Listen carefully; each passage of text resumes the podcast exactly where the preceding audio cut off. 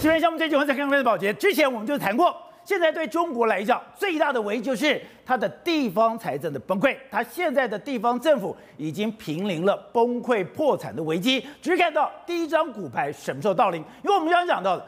中国现在的地方债初步估计已经到了两百七十五兆，哎，这只是低过两百七十五兆台币。现在我们刚刚讲到，现在它的收入是不断的减少，它的支出不断的一个增加，它现在入不敷出的状况完全没有办法改善。所以你看到它现在删减了很多的福利设施，现在把很多的尘怪根本就是给给去除掉了，但能解决吗？还是不能解决。所以这个时刻我们看到了。贵州就开了第一枪，贵州开的第一枪讲化债工作推进异常艰难，靠自身能力没有化债的方法，就这两手一摊，我已经没有办法了。你要靠中央来给我补助，甚至连贵州最什么样，等于最人收入最高的贵州茅台，现在股价都大跌，收入也大跌。好，那现在贵州当然讲把，现在把这个帖子拿掉了。铁子拿掉了就能够改善它的问题吗？现在除了贵州之外，我们之前讲的东北呢，甚至现在的广州呢，现在一个一个城市，如果这些地方在不能解决，这些地方收入的问题不能解决，出现一些骨牌效应的话，那对中国来讲会造成多可怕的效应呢？好，我们今天请到了编队大方首席的财经专家黄寿松，你好。大家好，好，这是美岛电视报董事长吴子江，大家好，好，第三位是时事评论李正浩，大家好，好，第四位是资深媒体黄伟汉，我这个好，观众朋友大家好，好，第五位是资深媒体人王瑞德，大家好，好，第六位是战略专家林廷辉，好，好，so 今天哎，你说这个东西非常严重，因为之前就讲了，中国的地方债非常严重，现在中国的地方政府濒临这个崩溃的危机，那当然讲嘞，那谁会是开第一枪？谁是会第一个倒的骨牌？结果竟然是贵州，对，那你提没提到非常讽刺，去年的这个时刻。去年呃，二零二零年的十一月二十四号，你才讲，贵州已经全面脱贫了。对，一个宣称全面脱贫的这个政府，他告诉你，我的地方政府已经快要破产了。而且出来混了，总是要还的。我怎么这样说呢？哎，贵州在二零二零年前几年，他说什么全面脱贫，就果然是全面脱贫，因为他现在是破产的，破产了。他现在比全面脱贫更难破产的局面。他有这么严重吗？而且这不是我们讲的。这是这贵州政府他们自己发的，贵州省的他们的这个算是这个经济发展的研究中心说的。他说了，化债工作推进异常艰难，靠自身能力已经无力化债无化债的方法。为什么这样说？因为我跟大家讲，债无法解决了。贵州现在的债务的问题高达一点二兆人民币左右，折合新台币是五点五兆左右。这还不包括地方政府的这个隐性债务，比如说什么退休金那些不包括哦，还有这个城城投公司的负债哦。估估计保守的话，还有一兆人民币以上，所以可能有二点多兆人民币。所以那为什么为什么他无力还？我跟他讲，为什么他没有办法还？我跟他讲哦，他的债务高达两兆，我们估两兆人民币。你知道贵州省政府一年的预算多少吗？多少？才三千亿。还有两兆要还，他才三千亿，你说他怎么还？你不吃不喝到七年，他没办法还，所以他现在就说他已经这样了，他说呢，积极向国研中心争取智力支持，什么叫智力支持？化解地方政府的这个提出这这个差异化可以操作建议，他请他给一些建议啊。但是问题是现现在呢，我跟他讲，他已经摆烂了。因为他现在绝对没办法还，绝对没办法还了，他只能够靠中央要不要救？中央有没有办法救？中央我看起来的话，他可能也没办法救。所以他们现在贵州政府呢做了很多想办法。你看贵州的这个榕江县这个地方，他说呢，我拍卖我们该县的这个殡仪馆的特许权，把它二二十未来二十年把它拍卖出去了。殡仪馆拍卖出去。对，好，那除了这个之外，他们因为没钱的关系，他们现在这个贵州很多省市的地方，目前为止，垃圾堆满街啊。那这是这是贵州啊，这贵州？对，没人清垃圾，因为为什么？因为他们那些工作人员也被请回家，我们没有办法请你的，所以所以呢，他不是城管没了，清洁人员也没了，而且实际上目前为止，根据中国公官方的统计数字，地方债务是高达九兆美金，约莫折合新台币两百七十五兆。我跟你讲，这只是官方的说法，因为我还包括什么？我们刚才讲到隐形负债、退休金、养老金，哎，他们现在我跟大家讲啊。中国大概没多久也会爆发，跟法国一样，因为他要砍他的养老金，对，不然地方政府绝对支撑不住。哎，这些养老金是地方政府也要付，哎，另外还有包括说，像我刚才讲城投中心，现在一堆房地产在倒闭，他们投资那些都还不算在内哦。所以，那事实上，现在中国的地方负债比大家想象的更加严重。所以说，那个山雨欲来才刚开始。对，为什么这样讲？我跟你讲，贵州，贵州在哪里？在这么个地方。它的什么负负债比是六十一趴？对，什么叫负债比呢？我们刚才讲的是它它的这个这个债务占它的这个所谓省政府的支出是四倍，对不对？但是它债务比是占它 GDP 六十一趴。这种我跟你讲，GDP 占三十趴以上，几乎这个地方啊很难运作下去。因为你还要你 GDP，你还要缴税，这样的状况，你看现在中国超过三十趴了，河北省、河北、湖南省，然后包括说像这个云南、云南、贵州就是。然后你看这个这个地方，重庆市、辽宁省、江西省，然后还有什么广西自治区、内蒙自治区、天津市，然后新疆、黑龙江、吉林，然后包括甘肃、海南，然后包括说青海、宁夏，哎。几乎中国三分之二已经这样子了，而且我跟他讲，现在最夸张的是什么？你说三分之二濒临破产，破产。好，那另外一个，包括黑龙江，包括新疆、天津、贵州，我刚才讲的债务率超过百分之四百，就是用他的债务去除以他的省政府的支出，超过四四百个 percent 以上，就四倍了。等于是说他现在真的无力完全偿还。那你知道我们讲为什么贵州是第一第一枪？那事实上，之前黑龙江已经开始紧缩了。它的这个鹤岗市是第一个，它财务重整的地级县市。我们说的是地级县市。那所以呢，现在是什么？现在是第一个省政府可能会出现一个破产的这个局面。哎，刚刚讲到鹤岗之前提到，哎，他现在公车已经不发了，对，我已经没有钱去养公车了，公车不发了。是。第二个就是。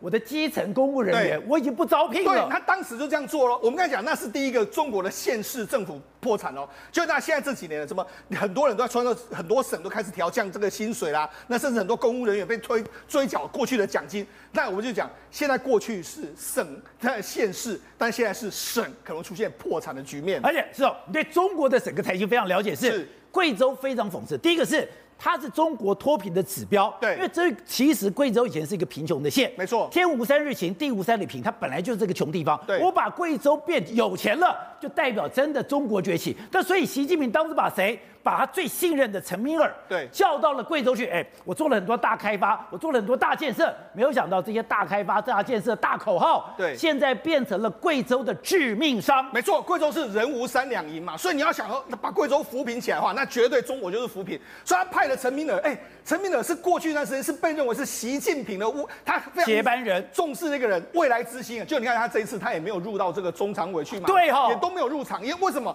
因为人家就说搞不好等下他知道说你这个真的是。出了大篓子啦，因为贵州要破产了。你你当初呢？为什么他能够升官那么多？就是因为你在贵州。那他当初二零一二年到贵州去的时候，那他做什么？他说我们要发展贵州。哇，他当时讲了云上贵州，我们在节目讲过。你会云上贵州，云上贵州什么意思？他说我们要打把贵州打造成一个什么？你看大数据中心，大数据的中心。那包括说像什么？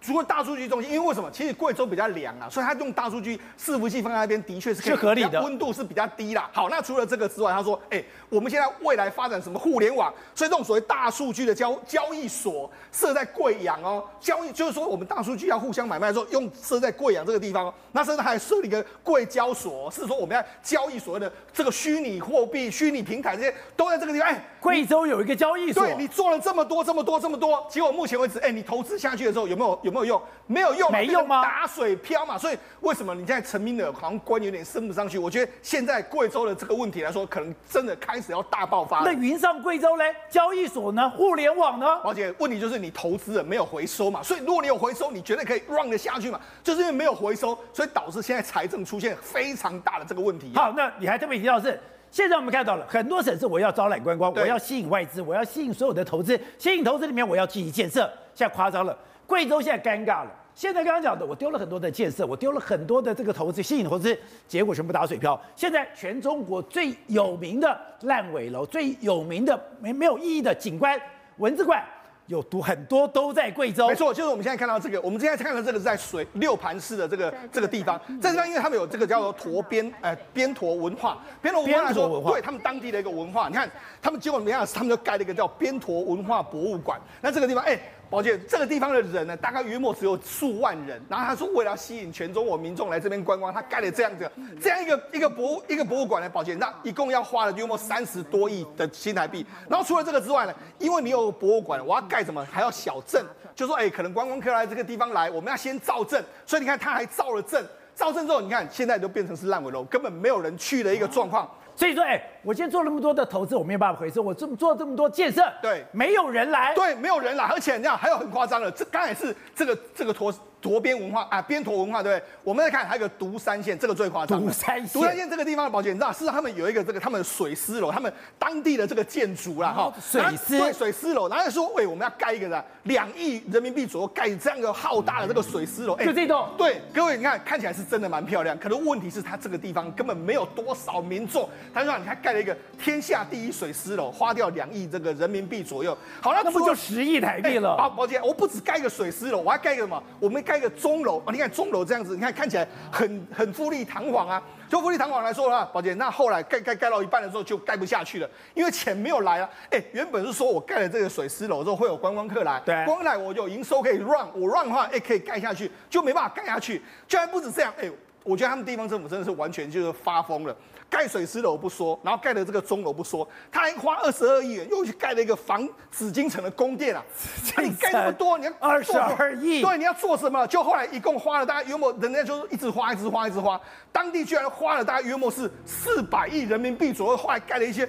里里嘎嘎、里里嘎啦的工程一大堆啊，哇！所以等于你看，而且我们现在看到这个房子进城的宫殿已经变成荒烟蔓草了。现在都是荒烟荒烟蔓草，这个盖不完的也是有。那这个盖好了很漂亮，也没有人去，现在完全都变成是完全是完完蛋的一个局面啊！难怪贵州要破产了。对，好，所以他们最近抓了一个王富玉。王富玉是什么呢？他最后一个职位曾经担任过贵州的这个正干正干部级哎正部级的这个领导干部，哦、所以那他其实是贵州人。那他他现在被人家提起说他是这个长期的这个贪污腐败。这是他在央视的节目在那边后悔了。对，他说我不知道要钱要做什么这样啊，我也觉得我打高尔夫球不对。那他一共被一共是这样，一共收了多约莫是十八多亿台币的这个状况。然后他有非常多的这个在家里面起诉非常多的这个金银财宝这样的一个状况。然后等到他被滞留了前几天，他还在接受这个私营的这个企业主的这个送的钱财。哎，而且我觉得他过得很奢华。对，奢华什么？冬天住三亚，对，夏天住贵阳，春天秋天要住深圳。而且呢，哎，我还可以安排所有的人到三亚、深圳、贵阳。帮他买房子，对，所以因为他用他自己的权利，所以你看他买的房子是这么这么样一个状况。然后客厅里面来说的话，哦，他挂了文字是所谓的这个康熙的这个题字，好，康熙这样不说，我看他还很爱打高尔夫球，他常常在打高尔夫球。还有还有最夸张是什么？宝杰，我觉得这真的我我会笑死，因为他作为这个他到这个三这个三亚在琼在琼山这个地方去当这个他们的相关的这个这个部会的时候，你知道他做什么事吗？他说了，我要用什么炸掉。我就要我要把这个已经好了这个这个所谓烂尾楼，我把它炸掉，炸掉之后重新这样来建设。所以他当初就是这样。我们说什么中国是炸掉再重建，哎，他还真的是这样做，炸掉盖盖再炸。对，然后另外他在贵州去茅，贵州有茅台，对不对？他就在用茅台，哎，他用茅台之变呢，也收了非常多的贿赂。所以等于是说，现在过去所有的中国大陆各过去几年经济这么大幅成长，就是说穿了就是面子工程，面子工程现在全部穿帮穿帮了之后，果然出来混还是要还的。好，正好。我们刚刚看到画面非常惊讶是，哎，你现在在贵州，垃圾别泼满满地，垃圾为什么满地？因为我现在清洁人员已经不能给，已经没有工作了，我已经把你解编了，没有钱了。不但清洁工人没有钱，我们之前讲的城管也没有钱了。像刚刚讲，地方政府没有钱，已经变成一个普遍现象了。现在地方的政、地方的城管、地方的清洁人员，还有我现在很多的编外人员。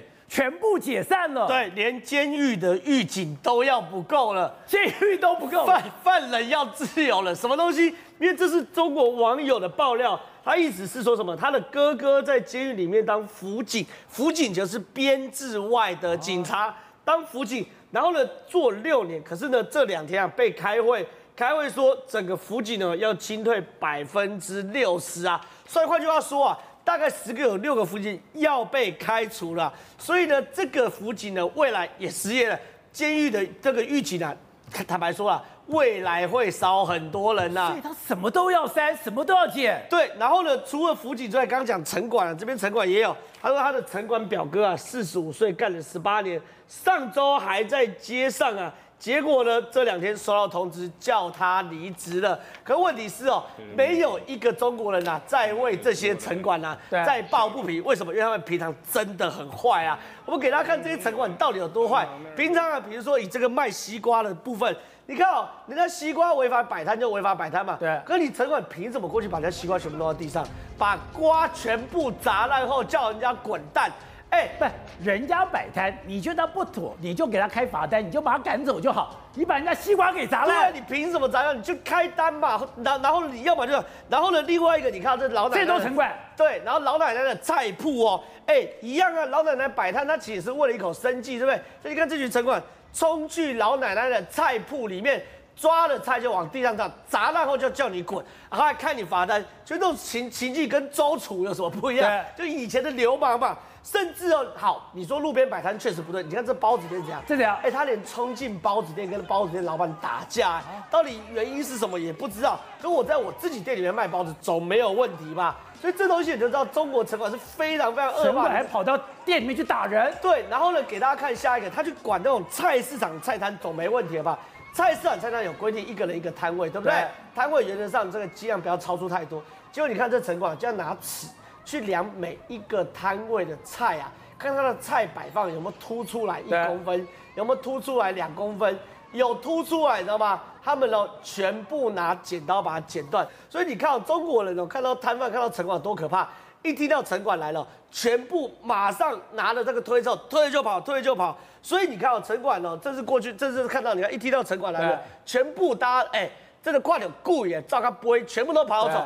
好，那中国呢？除了这个城管啊、狱监狱的警察呢要被裁员之外呢，你知道吗？现在中国的地方政府、地方政府还有一招是什么呢？直接跟民间企业背贷款。什么叫背贷款？今天我今天没钱嘛？你刚刚讲我们欠几兆嘛，对不对？那、啊、怎么办呢？我今天摊下来，我这个事也欠几百亿啊。很简单的，我就去，比如说吴董的公司，吴董我跟你贷款两亿。哎，我公司没有搞贷款了，没关系，就给我贷款。哎，硬着头皮哎，去跟民间企业拿钱呢。然后呢，拿钱总共拿多少？拿三十多亿，跟民间要求贷款。对啊，把钱那那还会还吗？不还吧，就是不还，所以才不还才才才闹上去嘛。可问题是这些民间企业不是开银行，它可是工厂啊什么的嘛。所以那个现在江苏哦，有这个二十多家民间企业被政府贷款了三十多亿啊，不还，所以现在闹出来。所以你就知道，现在整个中国经济景气真的很差。而且他们讲说，哎，现在很多的公务员。现在居然去查公务员，说：“哎，你们以前也过得太好了。现在这些公务员，你们要干嘛？要上缴中央。好，那这这件事情更扯，因为这件事情状况是这样子。因为好了，现在都没钱，就尽可能去挤嘛，对不对？所以呢，有一个市的公务员就爆料了，说纪纪委哦就过来，纪委就说：来，李正浩，这个你有兼差，我有证据。然后等吴吴吴董，你有兼差，我有证据。然后反正每个人手上都有黑资料嘛。”这些人就完蛋，然后纪检委就说没关系，你缴罚单没事没事没事。他想哎，缴罚单可以啊，就每一个都缴二三十万人民币的罚单，二三就就一百多万了。对，就他不让他他们那个单位啊，就这个市的单位，总共被罚快二十几亿，又这样子被抽二十几亿。所以对于中国来说，哎，各种怪招都有，哎，就是要榨出钱来，榨出一点点资来，这就是中国现在状况。董事长，你之前就特别提到李克强曾经讲了，哎。你们现在地方财政要自谋生路，中央不管了。你说当时地方已经被中央丢包了，代表地方的这些财政中央承受不了了，承受不了以后，你说这个危机迟早会爆开。没有想到，哎，贵州真的开第一枪吗？贵州讲化债工作推进异常艰难，靠自身能力没有化债的办法。他现在全国地方财政的这个所谓的赤字或是负债。两百七十五兆台币了，这个两百七十五兆台币，我觉得是低估了，还低估？当然低估啊，这个没有几没有几十兆人民币嘛，啊、因为它分成有中央负债跟地方负债，地方负债，地方负债里面它有所谓的地方政府的这所谓的这个，它有一些这个地方政府的这个筹措平台、负债平台了。那地方政府以外，它还有地方政府的一些的投资公司。对。还有政府，还有投什么投资公司呢？叫城市开发投资公司，就是土地开发公司。对，他卖房地产，卖地皮，所以他这个里面的那个这个这个财务关系啊，极为复杂无比。你现在回到回到贵州来看，我们在小时候的时候读的。读个地理怎么形容贵州的？天无三日晴，地无三里平，人无三两银。对，这个你看看，无三日晴，无三里平，无三两银，这个地方简直是穷困不堪嘛！你怎么可能去搞大数据？怎么可能去盖这种大高楼大厦？根本就不可能的事情。完全官员在这边在贪污啊，在官员在做一些违法的事情嘛。那这个就是浮夸之风啊，比比皆是。那个这个怎么办呢？所以李克强下的命令很简单，我不管你了，你自己看着办。自己想办法。看着办就就就办，他是他是这样子给你办呢、啊，办就就垮台啊。你而且你要知道哦，在越辛苦的地方，越穷的地方，越容易出现贪污哦。哦，是啊你知道为，什么吗？因为很简单，贵州这个地方很简单，它财政摆明了不可能自给自足嘛，那怎么办？它有中央补贴嘛，所以有些穷的地方一定要补贴。那补贴的时候就来了哦，地方书记的权力非常大。我补贴，你知道，补贴钱到我口袋，对不对？我应该补贴给谁的？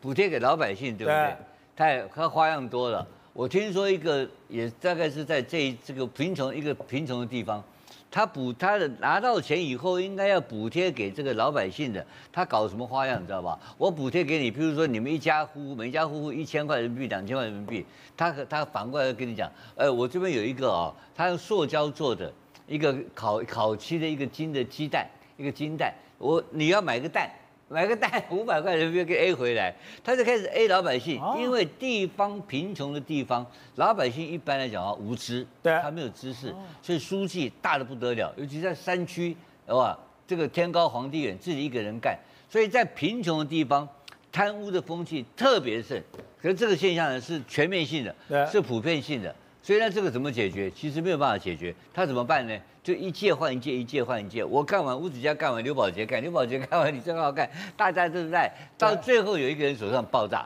啊，谁是最后一个是老鼠？那谁最后知道不知道？那可运气好的时候呢？中央有人的话呢，哎，你还可以搞一些东西下来，可以再拖，可以苟延残喘。所以你刚刚看到一个政协，一个什么政协的一个书记，一个政协的委员，他是一定是从书记转过来的，他居然能够贪污二十亿耶！哎，那个穷地方他贪二十亿，对，然后他过的是何何等奢华的生活。所以这个就是他在这种地方，他有两个极端的现象，一个就是说他非常穷。然后呢，他的方法非他根本就老百姓日子过不下来，然后贪官的风气啊非常非常恶劣，而且动辄几十都几十亿几十亿的这种贪污的方式。对的，刚吴董讲说，在越穷困的地方，哎，越能够只手遮天。而这个只手遮天，之前有个故事，我觉得太可怕。这是一个在中国大陆的一个男记者，他去干嘛？被人家打死了，被人家用电锯肢解了。在电锯肢解打死之后，哎，居然没有人敢谈，没有人敢报道。现在是整个中国的网民炸锅了。还有他的妈妈，你看到，他的妈妈求哭哭诉无门。对，没有错。那么事实上呢，这个在贵州的这个被害的那个男记者呢，叫做倪青青啊。那这件案子之所以爆开的原因，是因为是我们现在看到的这个可怜的母亲，可怜的妈妈，她那么儿子被人家杀害，杀害还分尸了以后呢，歹徒有抓到，可是主流的媒体都没有报道。然后呢，没人报，对，官方也不敢对这个事情啊，等于说啊，特别宣扬啊，几乎都噤声。然后呢，那么网友呢，因为看不过去，所以网友后来是透过微博，透过他们的所谓抖音啊，然后在这个网络上面散播这个事情啊，贵州特大杀人案哦，是由网友。这件事情天大地大，你把一个人杀了，杀了以后用电锯把人家给肢解。结果媒体当没有这回事，因为凶手的爸爸是这个等于说退休的公安局的高官，所以是官二代。难道官二代在贵州就可以这样一手遮天吗？所以中国的很多的网友他没有办法接受这个事情啊，妈妈更没有办法接受。妈妈说：“我一毛钱赔偿都不要，我只要求老天爷伸张正义，法院判死刑，这样就好了。”那事实上到底是发生什么事啊？原来在二零二二年的这个二月七号，这个这个那个死者呢，倪青青，她本身四岁的时候呢，父亲就去世了，所以是单亲家庭。然后妈妈把他如虎含辛带大了以后呢，他不断的想办法想当一个记者，后来终于在贵州的贵阳当了记者。当了记者了以后呢，那么这个凶手叫做曾阳。那么曾阳的爸爸是当时是等于说呃有公安局的高官的背景嘛。那两个人呢处的不快的原因是因为呃处的不愉快，因为曾阳呢他自己本身啊脾气非常的不好，所以同事都很讨厌他。然后那一天是因为曾阳性骚扰相关的这个啊媒体里面这家媒体里面的女同事，那我们我这个倪青青她看不惯。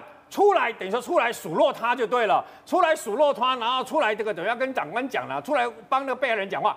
那也因为这样子结下梁子嘛，那么结下梁子了以后呢，再加上连续发生很多啊这个口角上面的这个冲，但是都是小事情哦，都不是大事情。那么到后来呀、是因为这个等于说啊，他啊这个倪倪青青自己本身，那因为呢犯了一个小错误，工作上的小错误啊，结果被这个曾阳这个凶手呢逮到小辫子了嘛，然后就要去跟长官做料杯啊，你知道吗？那那个时候呢，这个倪青青又讲了一句话说，都三十岁的人了。还要做这种事，还要去打小报告吗？结果这个曾阳，棒的就把他给打打倒在地上。那打倒在地上了以后呢，就报了警方嘛，报了这个等于说哦警察局嘛。那到了双方到派出所去协调，本来已经协调没事了。对，早上的事情啊，本来就是这样而已嘛，一个一个小口角这样子而已嘛，没事的。到下午四点多的时候，没想到这个曾阳他带什么？各位就跟那个电影演的那个德州这个杀人狂一样，德州电锯杀人狂一样。他带着电锯，曾阳带着电锯跟刀械进到他们这家媒体中心，然后呢，用铁链把他们的相关的门全部锁起来，意思就是不让不让这个等于说倪星星有逃跑的机会，也不让他的同事有这个等于说啊，去去劝诫的机会，逃出去报案的这个机会。然后他后来杀了人了以后呢，这个案子就呃还是啊由这个警察局派派出所赶快来来报案嘛。可重点来了。媒体中心发生这么大的一个事情，同业被人家这样杀害，照理来讲，其他的主流媒体都应该要大加报道。如果在台湾的话，不得了，台湾的话，那么一定是头条的新闻，然后不断的追踪嘛，就没有。后来没有了以后呢，不断的审讯，你知道开庭的过程当中发生什么事吗？开庭的过程道理来讲，你这个凶手啊，这个这个曾阳凶手是不是应该求情？对啊，向被害人的母亲求情啊，向这个法官求情？没有啊，他不仅没有求情。他还拍桌子，然后呢，拿椅子要打这个，等于说被害人的妈妈，然后还摔冲过去呢，摔摔东西这样等等，还扬言绝对他他绝对不认罪，绝对没认错，他们不是错，是这个被 这个被害人自己本身的错误，还这么嚣张？对，所以你看这个妈妈为什么会那么具名，而且拿身份证出来具名，那么透过拍摄，那么直接告诉全中国全世界的人。我要我的儿子，而我的儿子是我的希望，就没想到呢，我的儿子被这样的一个有背景的官二代杀害了以后，他还是如此的嚣张，希望法院跟老天爷能还他一个公道跟正义，把死者判死刑，他一毛钱都不要。喂，是，你开始画面，哎，另外一个非常混乱的地方在法国，现在法国先打砸一下，因为他宪法法庭要开了，哎，我的退休梦真的没有了。好，宝杰哥，法国人就一个字，一个不爽我就冲。相隔两百三十年，太多巧合。宝杰哥，我告诉你，这是哪里？这在法国的 Louis Vuitton，LV 的总部。路易 Vuitton，路易路易十六啊！一七八九年，路易十六就被冲进巴士底狱。当年他干嘛？我告诉你，真的太巧了。两百三十年前，两百三十年后，一七八九年的时候，因为路易十六他没有尊重议会，他加税，他参与美国独立战争，而且受到英国工业革命的话，法国人受不了了。冲进巴士底狱，最后哎，路易十六是被送上断头台。对，法国大革命。所以路易这个也是路易 LV，为什么？因为现在马克龙也是绕过国会以后，他用四十九点三的宪法条文，他说我要直接把年改改革多两年，从六十二岁变六十四岁，民众都怎么样？我不爽，我要冲，已经十几波了。现在冲去哪里？冲去 Louis Vuitton，为什么？因为这是有钱人呐、啊，我们要去 Louis Vuitton 的这个富豪里面去金柜里去拿东西。那为什么 LV？因为现在这一些被年改的人，他们觉得说我们是被压榨劳动者。马克宏搞事，LV 遭殃。他们冲进 LV 里面，他说里面有金库，我们要进去看，完全打不烧啊！冲进去啊！哎，宝杰哥，这第十三波的冲突了，而且我告诉你，冲完 LV 又不知道他要冲哪里，所以你就知道法国人是一言不合就要冲。可是几个巧合，马克宏他不尊重国会，他用宪法绕过以后直接年金改革，他把这个年改从六到六十四以后，民众不满。一七八九年的时候也是像路易斯，他也是错判民意，他把国民议会解散以后，他就被冲巴士底狱。后来，所以我就讲啊。法国人是这样吼，你只要做的太超过，所以马克龙现在问题哦，他不敢回去了，他不敢回去。他老婆这两天过生日，七十生日哦，他根本都没有上。那把这个，我要跟大家讲吼，法国人是这样，你是总统，那个路易斯又是国王，你有钱人，我们平常相安无事，但是你惹毛大家都有事。所以呢，现在法国人就讲说，我们要冲，第一波就是针对 lvlb 现在总部被冲了，哎，法国不是只有这个总部，所以后续因为这个年改引发了阶级对立，引发了这个资产对立，所以现在法国的这些抗议者通通冲上街头，罢工的罢工。那抗议的抗议 LV 现在惨了，可是下面可能不止 LV，法国的街头就是不断的上演这种冲突，边冲边喊，戴上他们的那个骑脚踏车的安全帽还有头套以后，他就开始烧，开始打，跟警察打到流血，而且很多流血，哎，其实都是记者。现在很多记者，不是刚刚讲的很多警察跟记者或跟民众根本就打成一团了。你看这些法国的抗议民众，他根本没有在怕，因为他们把头，你看像这个。这我们画面上这个，他很明显戴了一个骑脚踏车的头盔，有没有？然后他的正面也全部弄起来，燃烧弹对着警察就丢。所以我说法国现在其实是乱的哦，马杰哥，他是乱的哦，而且很凶哎。对，而且马克宏这次去中国大陆的谈话，要法国人听得更不爽。德国的外交部长现在跑去中国大陆访问，他还讲哦，我们欧盟不能够完全站在中国大陆立场。可是马克宏通通的配合，所以你要看马克宏现在网络上变动这个图有没有？你干嘛？你是你你是毛泽东啊？你已经整个都红化去了。所以马克宏现在变成像过街老鼠，他去荷兰的演讲。被抗议，差点被打。他太太这两天过七十岁的生日，他的生日愿望就是请大家不要再讲我的年纪，他都不敢帮他公开过生日。马克宏，马克宏不敢回法国，他不敢帮他老婆过生日，几乎变成过街老鼠。